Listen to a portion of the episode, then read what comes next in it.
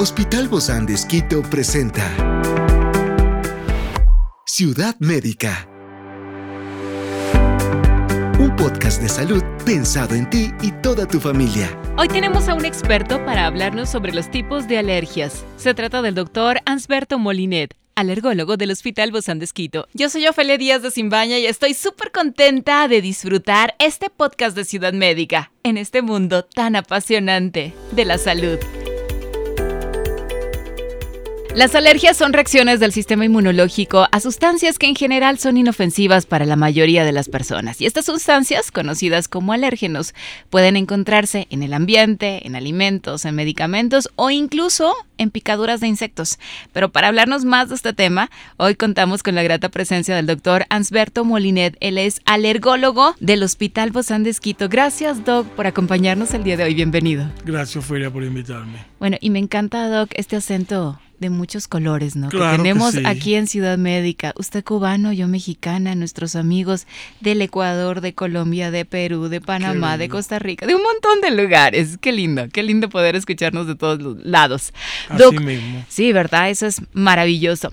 ¿Cómo el sistema inmunológico identifica y reacciona ante los alérgenos? Sí, es una pregunta este, interesante. Primeramente, tiene que, o sea, creo que es la, la alergia. Yo creo que tenemos que empezar por ese concepto. La alergia es una, una respuesta exagerada, no modulada, de un organismo a, frente a sustancias que son inocuas para otros organismos.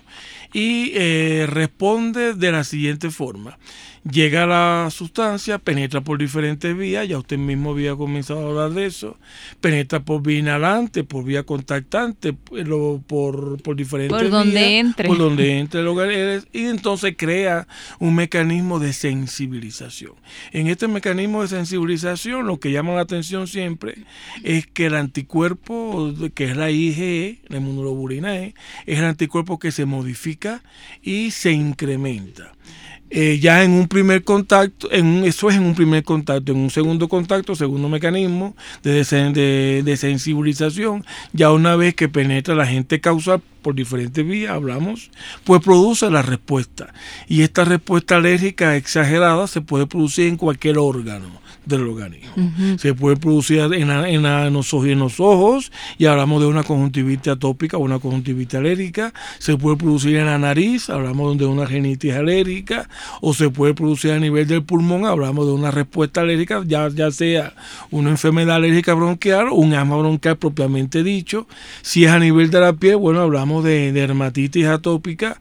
Si es por contacto, de dermatitis alérgica por contacto. Si es por un mosquito, de un púrigo infantil, en fin. Múltiples enfermedades que reciben el nombre de dependencia del órgano en que aparezcan en dependencia del agente causal que de su origen. ¿Usted tiene alergias, Doc? No, no, para nada. Trata las alergias, pero no tiene. No pero se pueden alergia. desarrollar, Doc, también. O sea, mm, Claro, venimos, casi la mayoría venimos alergias- sin ninguna alergia. Exacto. Hablamos entonces de otro concepto importante que es la atopia. La atopia es cuando el individuo es capaz de heredar los genes de la familia y entonces esa IgE ya está modulada en, en el individuo que nace y entonces no hace falta un mecanismo de sensibilización. Es decir, una vez que penetra la agente causal, pues aparece la respuesta. Esa es la atopia, que es la condición genética, porque justamente es una enfermedad heredada o heredable y que este, eh, toma diferentes órganos y por supuesto es muy popular. Hay un incremento de estas enfermedades alérgicas en la población porque justamente actualmente con el desarrollo, con la civilización, con la polución ambiental, con la contaminación ambiental, con los alimentos transgénicos que ninguno son naturales, con el incremento de, las- de los diferentes medicamentos, casa, casa farmacéutica, pues se ha incrementado el número de pacientes alérgicos. Y así se dice que entre el 20 y el 30% de la población mundial es alérgica. Wow. O sea que lo podríamos también, podríamos llegar a desarrollar alguna alergia. Claro que Porque sí. regularmente nos preguntan, ¿alérgico a algo? No. Y cuando de repente te dan algún medicamento, y, reacciona el Para poder definir el diagnóstico tenemos que hacer estudios. Para eso existen los estudios in vivo e in vitro, que son los estudios que definen si un paciente es alérgico o si tiene criterio realmente para considerarlo un paciente alérgico. Porque hay mucho diagnóstico, hay un hiperdiagnóstico de alergia en la población. Y cuando recibimos estos pacientes en consulta nos damos cuenta que no tienen ningún proceso alérgico, sino tienen otro proceso que nada tiene que ver con, nuestra especialidad. Pero bueno, lo atendemos de igual forma y le damos la recomendación. Y cuando son grandes dicen, no, no quiero eso porque tengo alergia. Claro que sí. es solo una justificación, ¿no? ¿Por qué algunas personas desarrollan alergia, Doc, mientras que otras no? Claro, algunas personas desarrollan alergia justamente porque el contacto eh, con todos estos elementos, ya sean ambientales, ya sean contactantes, ya sean injetantes, pues crean a la larga un mecanismo de hipersensibilización.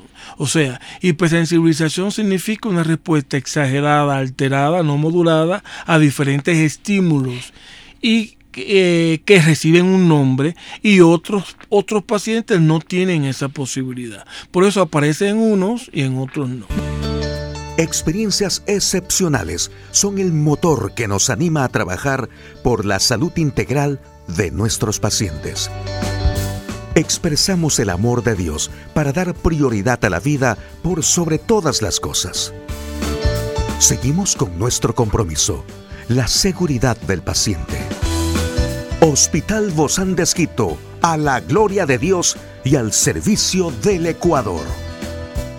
O sea, depende entonces de nuestro sistema inmune. Depende, porque es una enfermedad puramente inmunológica que toca el mecanismo o que eh, incluye en específico el mecanismo de hipersensibilidad tipo 1, que es el mecanismo de, hipersensibilidad eh, alérgico o, atópico o, alergénico en sentido general. Y como que a veces nos confundimos, ¿no, Doc? Eh, y no sabemos cuál es la diferencia entre la alergia y la intolerancia alimentaria, por ejemplo, ¿no? Ah, es una pregunta también interesante. Sí, la alergia funciona por un mecanismo inmunológico en el que está imbricado, imbricado eh, el anticuerpo que es la inmunoglobulina. E. La intolerancia actúa por un mecanismo enzimático. Y por eso que los pacientes... Es decir, Doc, a ver, de una manera así más fácil para poder entender ah. esto de la intolerancia. Sí, un eh, por ejemplo, eh, un paciente que tiene intolerancia a la proteína de la, de la leche de vaca. la clásica.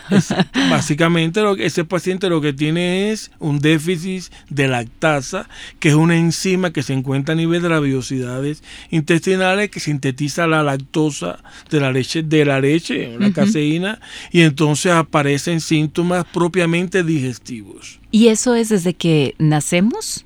¿O se va desarrollando? No, desde que nacemos puede ser. O sea, lo, recomendado cuando el niño nace es darle leche materna. Claro. Pero bueno, la mayoría de, las madres acuden a las leches artificiales por diferentes consideraciones, porque es mejor, porque tiene mejor proteína, etcétera.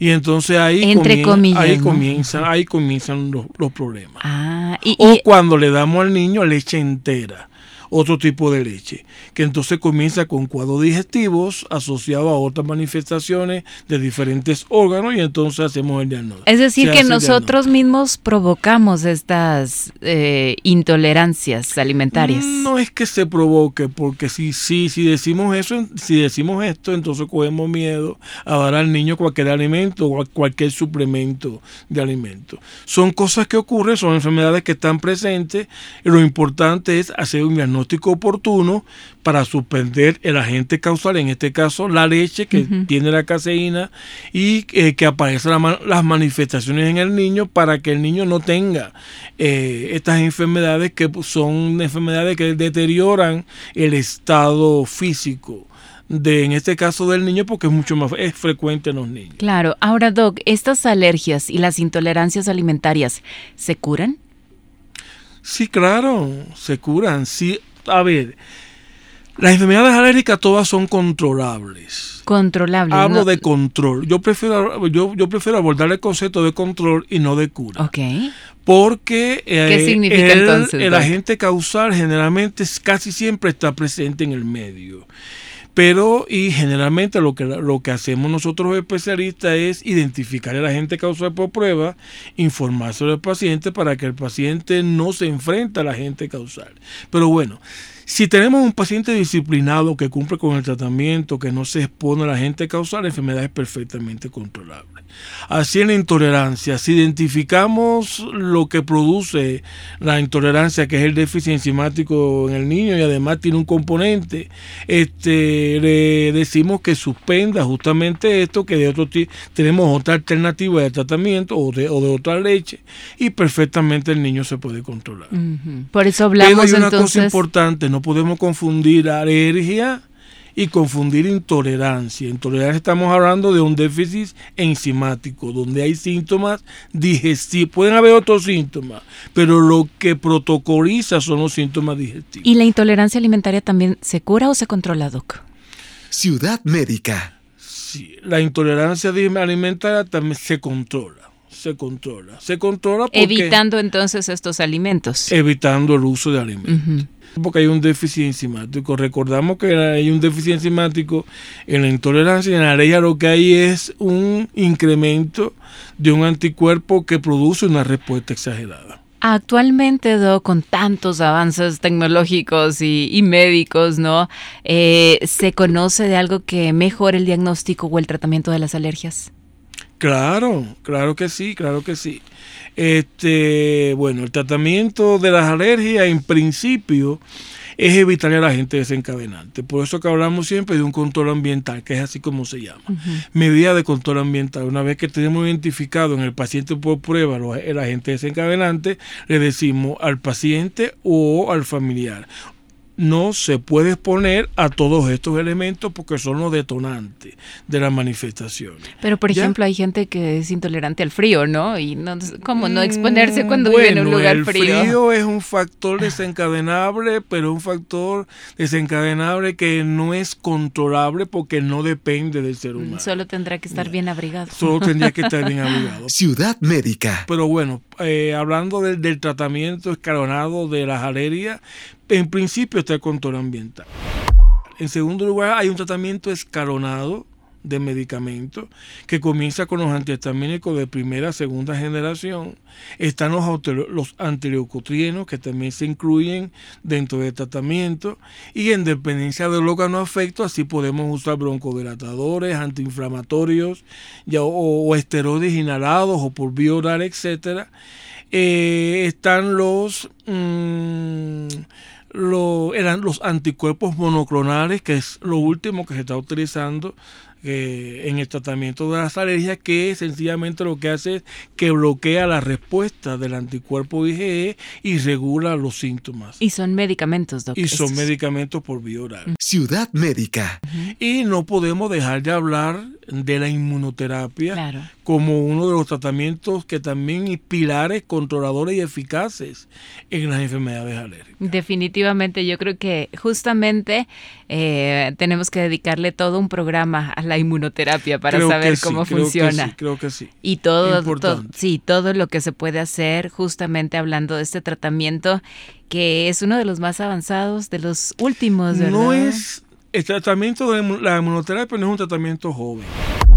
Es un tratamiento que ya, viene, que ya viene de, del siglo anterior, que ya se han dado muchísimos pasos, que hay muchísimas vías de poner la inmunoterapia, pero sí se sabe hoy por hoy que es un tratamiento controlador. Esa es una buena esperanza para todos, para todos quienes, quienes sufren también de estas alergias. Muchísimas gracias, doctor Ansberto Molinet, alergólogo del Hospital de Un abrazo, doc.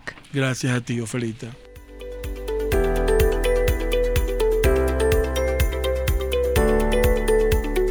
Es una producción del Hospital Bozán de con el apoyo de HCJB. Encuentra este podcast de salud en las redes sociales como Spotify, SoundCloud y todas las plataformas digitales. Gracias por acompañarnos en este capítulo de Ciudad Médica, un espacio para tu salud. Hasta la próxima.